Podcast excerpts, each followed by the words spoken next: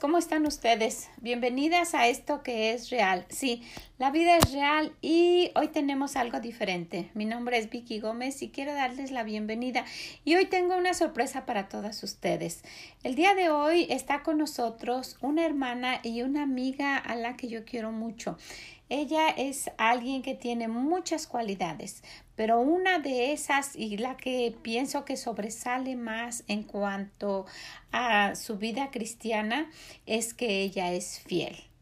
Y viendo aquí en Mateo 25, 23, dice el Señor que su señor le dijo, bien buen siervo y fiel, sobre poco has sido fiel, sobre mucho te pondré. Entra en el gozo del Señor. O sea que eso también nos trae gozo y yo creo que por esa razón ella es así, ella es muy alegre y quisiera que la conozcan. Así es que su nombre es Rubí Batres. Hermana Rubí, bienvenida, buenas tardes.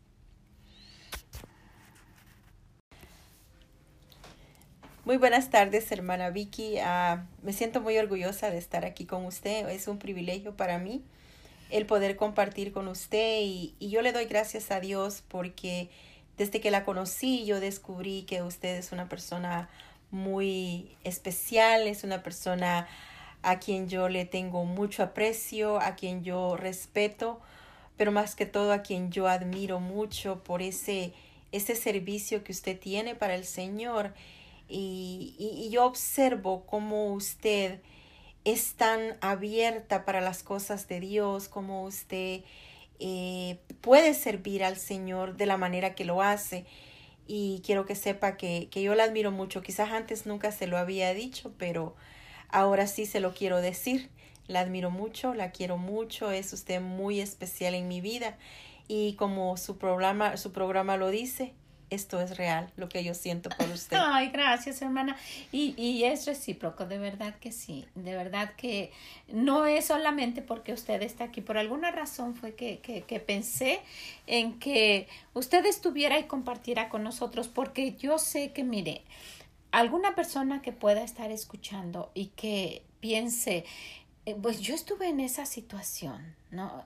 Y que esto le pueda ayudar e, es de gran bendición como yo lo digo en las clases, que no sea un tiempo perdido solamente el que estén escuchando, sino que les sea de bendición. Y yo sé que lo que usted pueda decir es de bendición, siempre es de bendición, porque usted, usted lleva cosas, eh, ideas a la clase y siempre funciona. O sea, siempre es algo que, que wow, lo hubiéramos, hubiéramos hecho ya desde hace tiempo y, y nos, y, y, nos está haciendo de bendición a todas nosotros. Entonces, de verdad que le agradezco mucho y me gustaría que, que nos dijera este, algo, algo, un poquito de usted de dónde es y, y, pues cuánto tiempo tiene aquí y principalmente desde cuándo conoce al Señor.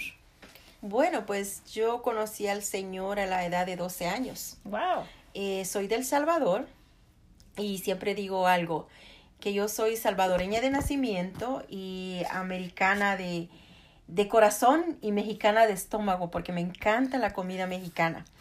Entonces, bueno, yo conocí al Señor a la edad de 12 años, eh, gracias a mi abuelita, ella me llevó a la iglesia pero por cosas que pasan, yo viví dentro de lo que se puede decir el cristianismo desde la edad de, 10, de 12 hasta la edad de 19 años. Cuando yo cumplí los 19 años, cometí el error de ver al hombre y no ver a Dios. Yo veía los errores que cometían los hermanos en la iglesia y me sentía mal. Me sentía mal porque yo siempre pensaba y decía, pero si yo lo estoy haciendo bien, pero si yo quiero hacer bien las cosas, pero si yo trato la manera de no hacer estas cosas que no son agradables a Dios, ¿por qué ellos lo hacen? Entonces fue un error bien grande el que yo cometí al ver al hombre y no poner mis ojos en Dios. Y pues estuve alejada de la iglesia por muchos años. Y durante ese tiempo que yo estuve alejada, uh, me casé. Me casé y viajé a este país. Tengo 30 años de vivir acá en Estados Unidos. ¡Wow! Toda su vida. Toda mi vida. El otro día platicábamos con mis hijas y mi esposo que yo he vivido más en Estados Unidos que en mi país. Sí, pues sí. Entonces, pues, Aquí nacieron las niñas, aquí. Aquí han nacido mis tres hijos, aquí nacieron mis tres hijos Y ha sido una bendición para nosotros el, el poder estar aquí porque cuando yo salí de El Salvador, yo salí cuando estaba la guerra. Entonces allá no teníamos nosotros la libertad. No teníamos libertad. Me acuerdo que cuando yo estaba estudiando lo que es el bachillerato, que viene siendo como la high school aquí en Estados Unidos, hubo un tiempo que mi abuelito me mandaba a estudiar, pero yo iba con guardaespaldas. Wow. Iba con guardaespaldas y eso, pues es, es triste, es triste porque uno no tiene libertad. Y mi abuelo lo hacía pues para protegerme, para eso lo hacía él. Y fue un tiempo nada más, no fue muchísimo, fueron quizás como unos seis meses que yo estuve así. Ya después, pues el guardaespaldas le dijo, no, todo está bien, ella no corre ningún peligro y pues yo no me sentía bien que sabiendo que alguien me, me, me seguía. Siempre. Pero una vez me acuerdo que me querían asaltar y él, él, él, él estaba ahí, él estaba ahí. Y pues fue bueno, ¿no? Por ese lado fue bueno. Pero bueno, pasó el tiempo y todo. Mi mamá viajó a este país primero y años después fue que yo pude viajar para este país. ¿Y usted le, usted le recomienda a cualquier persona que solamente por una situación, ya sea de seguridad o de problema o lo que sea, se, se venga, emigre a este país? Pues la forma como yo les podría recomendar a las personas es que busquen ayuda, pero que lo hagan por la vía legal. Que lo hagan por la vía legal. más ahora, ¿verdad? Más ahora como está la situación en este país. Este es el país de las oportunidades. Este es el país de las oportunidades. Entonces, yo le diría a las personas, si tienen pruebas de que su vida corre peligro en su país, pues que vengan, que vengan, que traten la manera de buscar ayuda. Y no solamente aquí, hay otros países también. Está Canadá, está Europa, hay muchos países en Europa. Yo tengo muchos amigos allá que viajaron a otro país, pero que lo hagan de la forma legal. Porque estaba pensando que en algunas ocasiones se nos cierra tanto el mundo. El deseo mío cuando estamos hablando aquí es de, de que si alguien está pasando cosas, que piense la forma de, de organizar su vida de la mejor manera y como Dios como Dios quiere, ¿verdad? Entonces, si alguien está pasando cosas, que no busque solamente la salida más fácil. Entonces, como usted dice, de hacerlo de la forma legal, de la forma bien, y va a evitar sufrimientos que ha pasado mucha gente. Sí. Usted ha visto como cuando hemos comentado en las clases, cosas de verdad que a mí me han sorprendido muchísimo, que la, la forma en que han expuesto hasta su vida las personas por, por venir. Sí, cuando yo vine aquí a, a, este país, yo venía ilegal. Entonces nuestra vida corre peligro. Nuestra vida corre peligro. Venimos en medio de personas que no sabemos quiénes son. Eh, usted puede tener suficiente dinero y pagarle a una persona que la traiga acá, pero usted no sabe si en realidad esa persona va a entregarla con su familia, si usted de verdad va a llegar a este país. Entonces, y es bastante peligroso. Es bastante peligroso. Entonces, yo no les recomendaría a las personas que se vinieran así, pero sí les recomendaría a la gente que pongan su vida en las manos de Dios. Eso es lo más importante. Hacer las cosas como Dios quiere que se hagan. Muchas veces nosotros, este, y casi siempre no sabemos cuál es el propósito que Dios tiene para nuestras vidas. No lo sabemos y quizás nos preguntamos y le preguntamos a Él, ¿qué es? ¿Por qué me está pasando esto? En realidad, ¿a dónde me quieres llevar?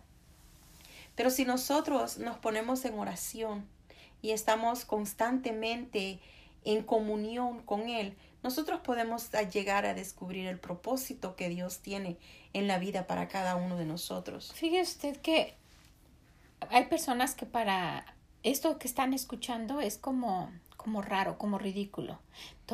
solamente con orar y solamente con pedirle a Dios.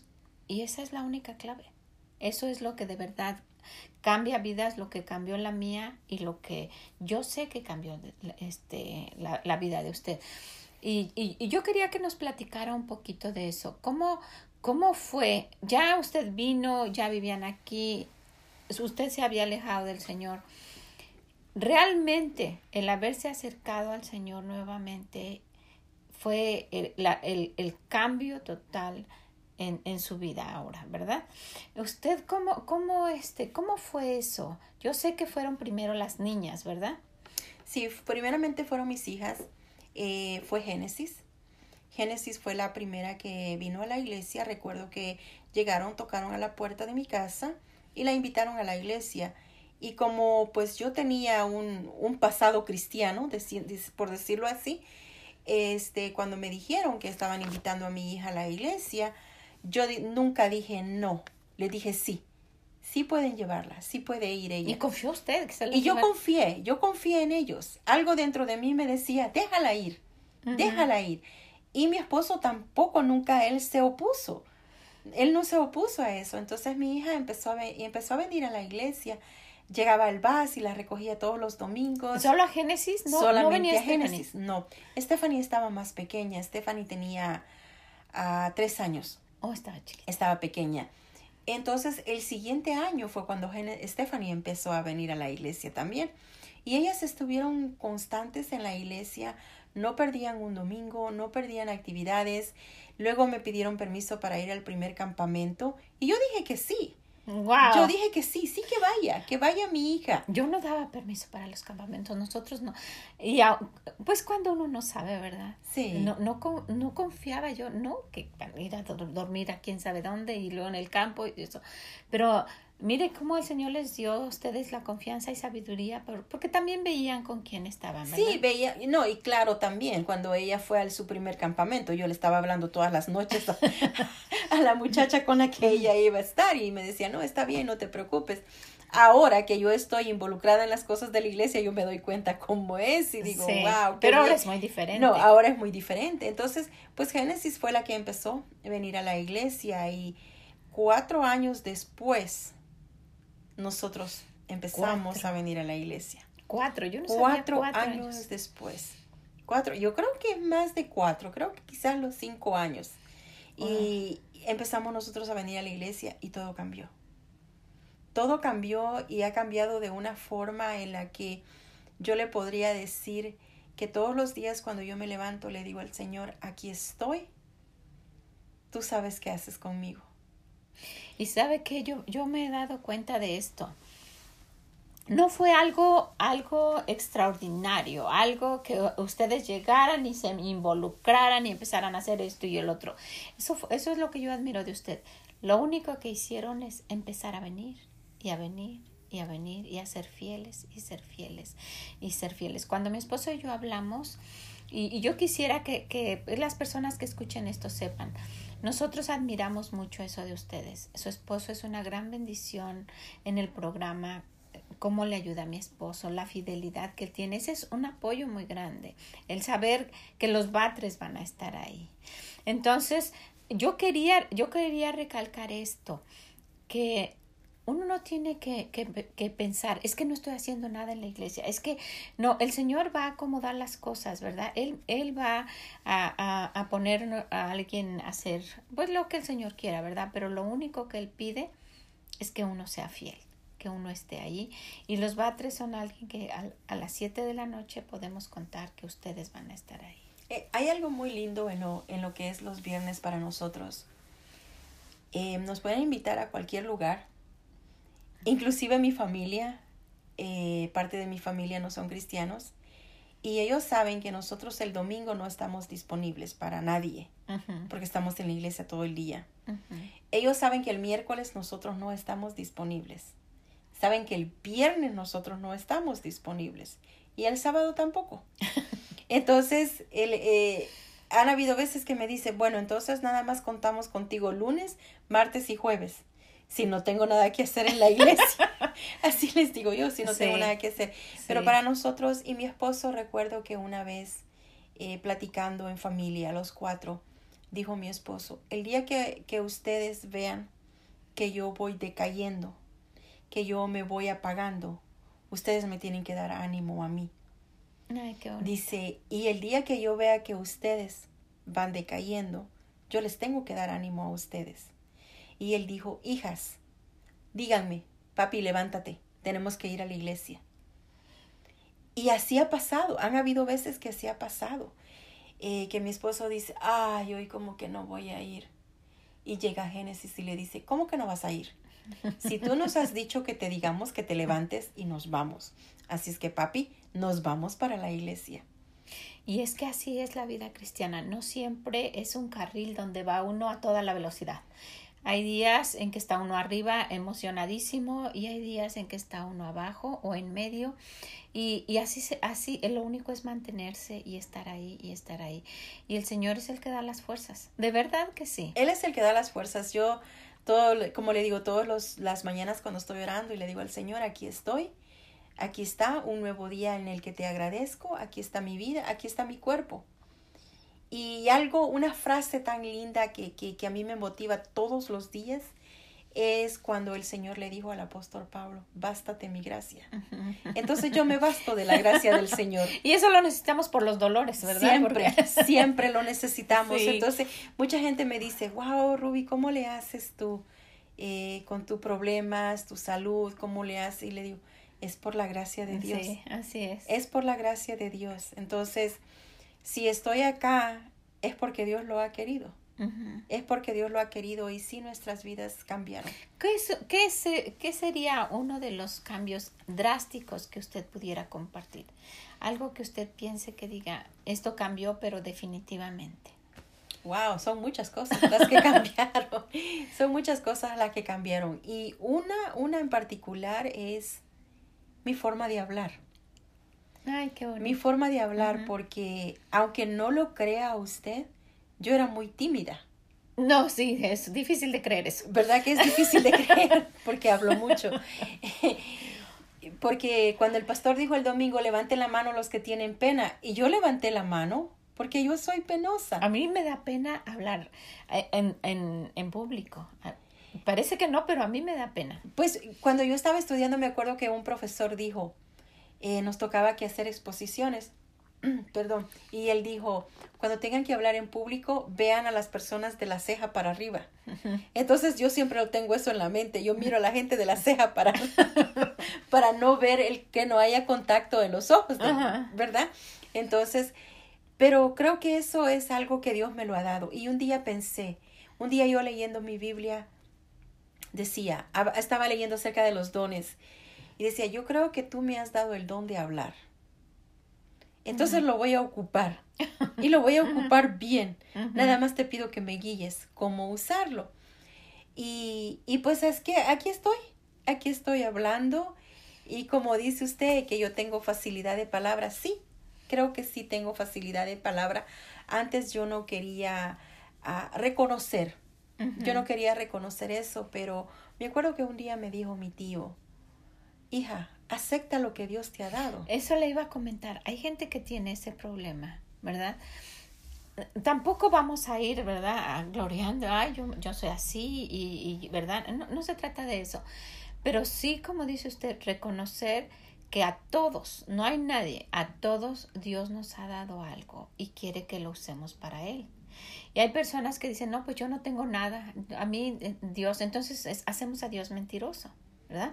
Porque Él nos creó de una manera tan perfecta que no pudo haber sido un padre injusto que a unos les dio algo y a otros, y a otros no les dio. Entonces, si, si hay alguien que pueda decir, no, pues yo soy muy fea, yo no puedo hacer nada, ¿verdad? Y, y que se sienta así, necesita, necesita ver lo, lo, lo bonito que Dios le dio porque en, primera no hay ninguna mujer fea. Y si se siente así, es otra cosa el problema, no es, no es su físico. No, si se siente así, pienso que tiene que trabajar con usted. tiene que trabajar con usted misma y con la pues intimidad que tenga con el Señor. Así es. Porque sí, como dice usted, Dios nos ha dado mucho. Ahora platicaba yo con una hermana y yo le decía a ella que, porque yo llegué de trabajar ahora, llegué de trabajar y llegué bien cansada entonces, pues tenemos la actividad en la iglesia y me fui a cocinar a la iglesia. Yo estaba súper cansada. Y me dice esta hermana, me dice, hermana, se mira bien cansada. Y le dije, no importa, no importa, porque todo es para la honra y gloria de Dios. El Señor me ha dado muchísimas cosas a mí, que lo que yo hago es nada en comparación todo lo que Él me ha dado. Cambió mi vocabulario. Wow. Cambió mi vocabulario. Otra cosa también que ha sido un cambio drástico en mi vida ha sido la música. Ay, sí. Ha sido la música porque yo tenía colección de, de, de, de música de diferentes artistas. Y me encantaba la música, me encantaba la música. Pero ahora me gozo con la música del Señor. Con eso es lo que yo me gozo. Hay veces que me levanto en la mañana y me levanto con un himno en mi cabeza y me la paso todo el día cantando. Todo el día cantando. Y eso hace que mi día sea diferente. Y esos cambios le han hecho a usted crecer de, un- de la manera que usted este, ha crecido, ¿verdad? Porque si alguien puede pensar que son cambios sencillos, no, no es tan fácil de dejarlo, pero el Señor hace que, que uno vea como, como sin valor las cosas que antes uno tenía por importantes, ¿verdad? Y entonces, sí, como usted dice, tanto que nos ha dado el Señor y no dejar algo que a Él no le gusta es, es ser ingratos con ello, Es ¿verdad que muy sí? ingratos, Sí. muy ingratos. Porque en primer lugar nos ha dado la salvación. Nos ha dado la salvación y, y yo pienso muchas veces y digo, Señor, ¿cómo va a ser el día que te voy a ver? ¿Cómo va a ser ese día? Y hay veces que me emociono, me emociono muchísimo y digo, ya, ya, ya quisiera verlo, ya quisiera verlo. Es, es unas, me da como ansias, me da como ansias de, de ya estar en su presencia. No con eso quiero decir que me quiero morir. No, no, no, no. No, ya, ya lo quiero ver, ya lo quisiera ver. No sé si a usted le ha pasado, no sé si a otras personas los- Sí, les ha pasado, de- que, que de repente uno siente aquello.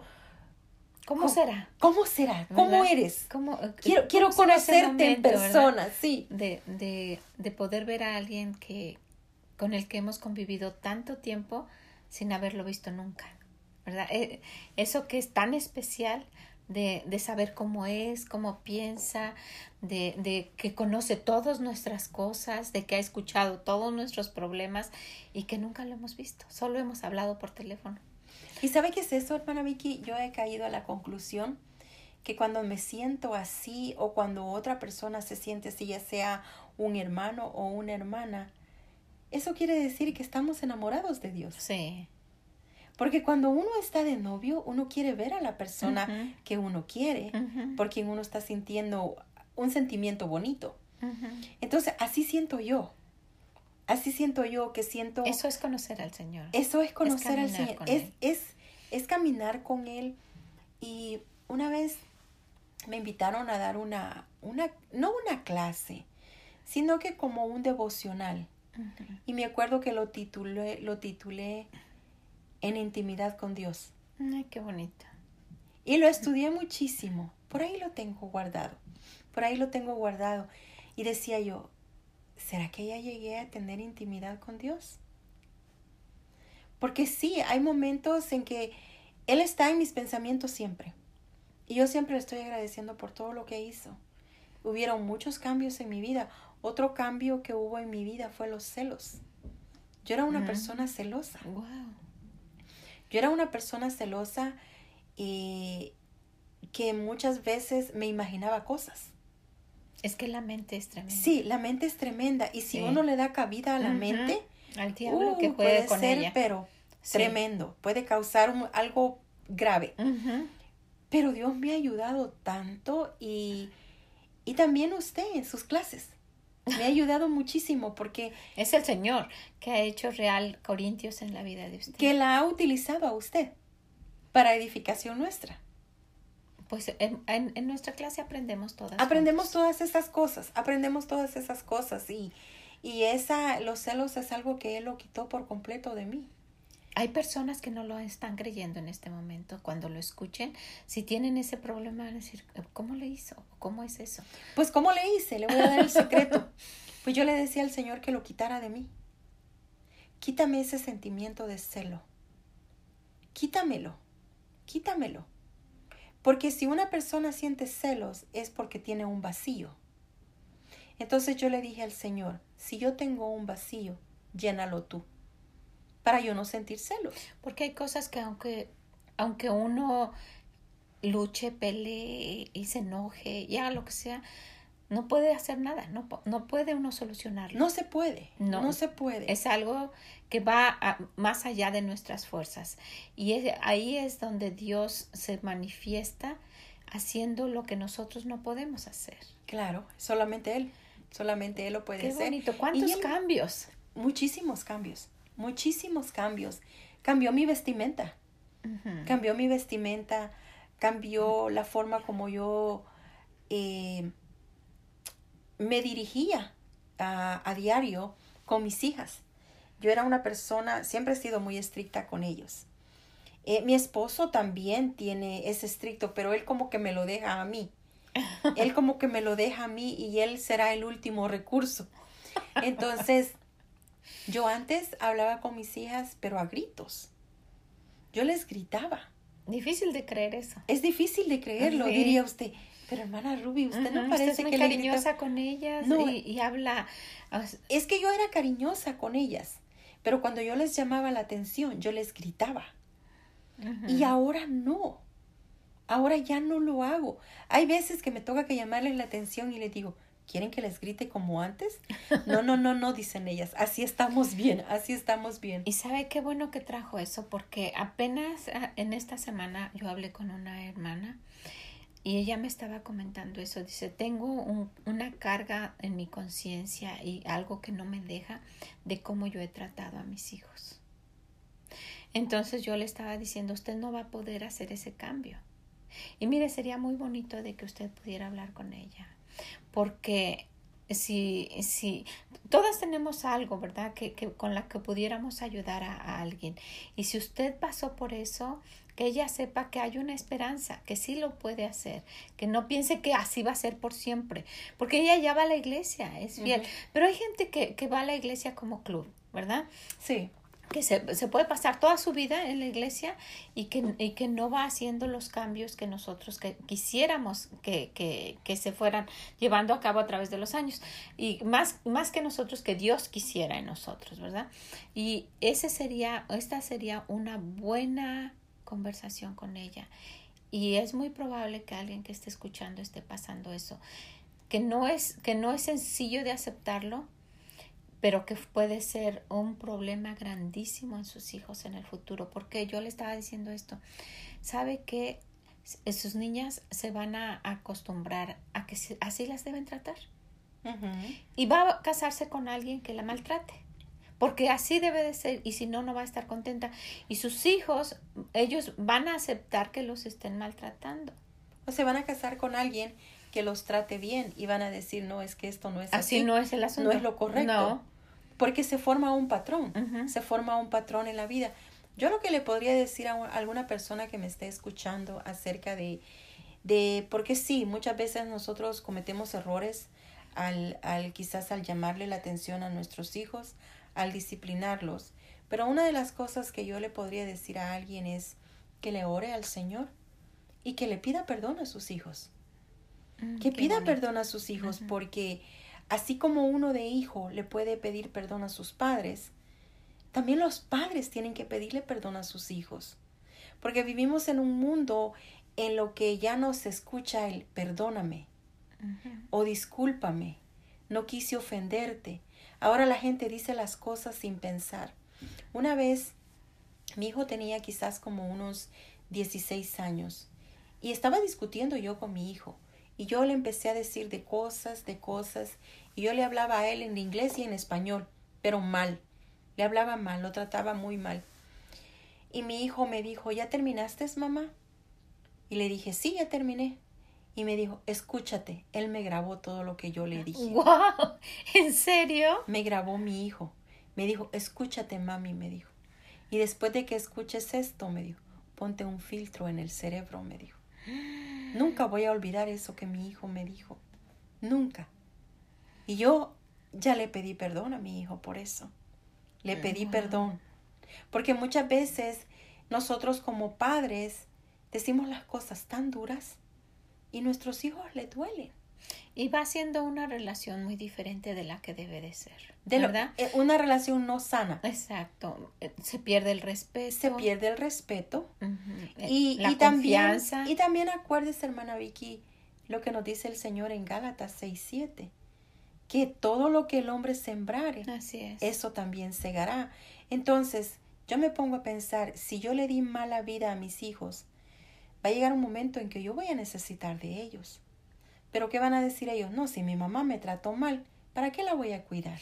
O aunque no necesites, el, el hecho solamente de, de, de, tener contacto, relación con ellos. Una buena relación con los hijos, una buena relación. Yo no sé si usted se recuerda cuando yo le mostré una carta que Génesis escribió. Oh, sí, muy bonita. Es una carta muy linda. A mí Sí. esa carta me hizo llorar. Es que, es que ya estamos hablando de dos etapas. La etapa antes, sin, no sin conocer al Señor porque usted lo conocía, sin tomarlo en cuenta en su vida. Sin tomarlo en cuenta en mi vida. Porque sí. eso es otra cosa muy diferente, ¿verdad? Porque podemos ser salvos y podemos ser hijos de Dios y, e ignorarlo totalmente, ¿verdad? O podemos, o podemos tomarlo en cuenta para todas las nuestras decisiones y pues si Él está ahí, el Espíritu Santo está con nosotros, pero es ignorado. Entonces, es esa, es esta carta, la, la carta de ahora, no la grabación, fue el después, ¿verdad? Cuando ya el Señor for- formaba parte, no una parte de su vida, sino centro de su vida, de la vida de Pero ustedes. fíjese ahora, pensando en eso, en la grabación que hizo mi hijo y en la carta que hizo mi hija. La, La diferencia, diferencia, la del diferencia antes y el después. Y el después. Y es algo que yo estaba leyendo la carta hace como unos días y yo estaba llorando. Sí. Yo estaba llorando y decía, gracias Señor por todo lo que has hecho en mi vida. y la de Y su porque me das la oportunidad de ver a mis hijas servirlo. Para mí, ver a mis hijas que sirven al Señor es una bendición y yo no le puedo pedir más. Yo el otro día cuando ellas pasaron a cantar un especial me identifiqué mucho con usted porque cuando cuando las niñas, bueno, mis hijas estaban en el colegio y, y cantaban especial y eran así jovencitas como las de usted y, y, y, yo pensaba qué irá a ser de ellas, cómo irá a ser su vida, cómo hubiera sido su vida sin el Señor. Un ¿Cómo, desastre. Sí, como de, de verdad es que ya con eso el Señor este nos ha nos ha dado más de lo que merecemos. Hay veces que yo me pongo a pensar y digo, si yo no hubiera regresado a los caminos del Señor, quizás ya no estuviera casada.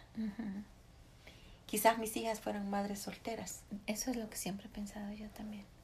Quizás mis hijas Sí. fueran madres solteras. Entonces, O en pandillas, o, tanta, o en tanta pandillas, sí, que- tantas cosas, porque aquí. ahorita estamos viviendo una generación toda revuelta y una generación que es real porque sí existe.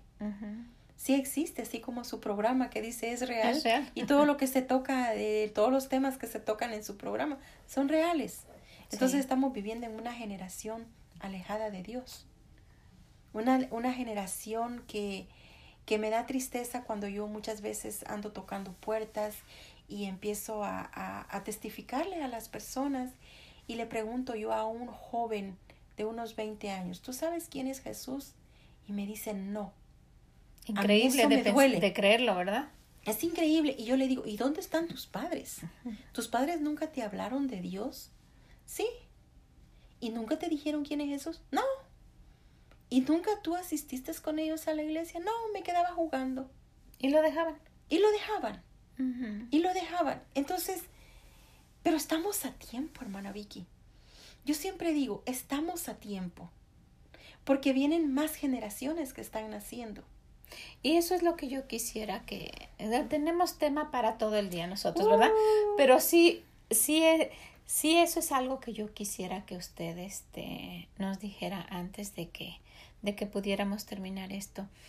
¿Qué es lo que, con su experiencia, con la forma de vivir de usted antes, con la forma de vivir de ahora, con las niñas en el colegio ya para servir al Señor, con una vida totalmente diferente. En una palabra sería, pues, sirvan al Señor, ¿verdad? Obedézcanlo. Pero usted, ¿qué le aconsejaría a alguien que, o alguien que no conoce al Señor, que, que definitivamente necesitaría conocerlo, y otra persona que, que ya lo conozca, pero solamente como dice Job, de oídos te había oído, que sepa que hay un Dios, pero que no es su Dios, no es su Dios en su vida. ¿Usted qué les diría? Pues yo lo que le diría a estas personas es, que lo busquen. Que lo busquen. Él ya nos buscó a nosotros. Y ahora lo que nos toca a nosotros es conocerlo. Conocerlo en oración, conocerlo leyendo su palabra, conocerlo asistiendo a la iglesia y escuchar los mensajes, porque Dios habla por medio de los pastores. Dios habla por una predicación. A mí muchas veces me ha dado muchas respuestas en las predicaciones. Y yo pues lo que primero, primeramente lo que le recomiendo a las personas es que se pongan en contacto con Dios, porque Él es el único. Él es el único que nos va a, a sacar adelante. Él es el único. Él no nos va a dejar. Eh, mi versículo favorito de Isaías 41:10, Él dice que no nos deja. No temas, porque dice, Él está ahí con nosotros. Y yo puse en práctica ese versículo. Podemos reclamarlos. Y podemos reclamarlos. Podemos reclamarlos. Y ahora las personas que no conocen al Señor, que se acerquen a Él. Que se acerquen. Quizás Dios les ha hecho un llamado anteriormente, pero la persona no, como que no se ha dado cuenta que Dios les está hablando. Quizás han tenido situaciones en la vida donde Dios les ha mandado como, como un, como se diría en inglés, como un warning, como una advertencia. Y ellos todavía siguen viviendo su vida en el mundo, alejados de Dios. Es de que se pongan a pensar. Lo que se están perdiendo. Lo que se están perdiendo. de las bendiciones que se están perdiendo de vivir una vida completamente diferente. Yo siento que ahora vivo en una burbuja. Así me dijeron una vez, ustedes viven en una burbuja. Pues sí, así es. Es cierto. Dentro de este mundo, pero no en el mundo. Pero no en el mundo. No en el mundo, porque yo escucho muchas veces por ahí en alguna tienda eh, música o mencionan a un artista y mi esposo dice, ¿y ese quién es? Le digo, pues no sé. Pues no sé. O de repente me pregunta mi hermana y dice, mira que escuchaste el artista tal que va a estar aquí por donde yo vivo. Le digo, no sé quién es. Y pensarán que es mentira, pero y pensarán que es mentira, pero es cierto. Ya no es parte de nuestra ya no es parte de nuestras vidas, porque Dios nos cambia por completo. Él cumple un propósito en nuestra vida y lo único que nosotros tenemos que hacer es dejar, dejar que Él lo cumpla. Ay, hermana Rubí. Le agradezco muchísimo, de veras que es, es, es un privilegio y es una bendición el poder platicar con usted, el pasar tiempo. Yo gozo yendo a las clases. Eh, de verdad, para mí es, eh, no es una carga en lo más mínimo. Es, es, es un privilegio para mí. Para mí ir a las clases es como, como mi cita de todos los viernes. Mi cita todos los viernes. Yo siento que ir a las clases para mí, ay, sí creo que lo que tenemos de estar en el programa con ustedes quizás he faltado una o dos veces, pero porque he estado enferma. Sí. Porque he estado quizás en el hospital, nada más así. Pero de lo contrario, yo allí quiero estar siempre. No, es un privilegio para nosotros, de verdad, y principalmente servir al Señor y poder, poder estar con ustedes y compartir eh, este tiempo y, y, pues gracias a Dios por ponerlos en nuestras vidas. No, gracias Muchas a ustedes, gracias. hermana Vicky. Gracias. Muchísimas hermana. gracias. Muchas gracias por estar aquí con nosotros. Pues les agradecemos muchísimo. Pudiéramos quedarnos aquí mucho más tiempo hablando y platicando, pero ojalá que puedan escucharlo y puedan pues pensar y aprender de este, este gran ejemplo que es la vida de, de Hermana Rubí. Muchas gracias a todos, que el Señor les bendiga y nos escuchamos en la próxima.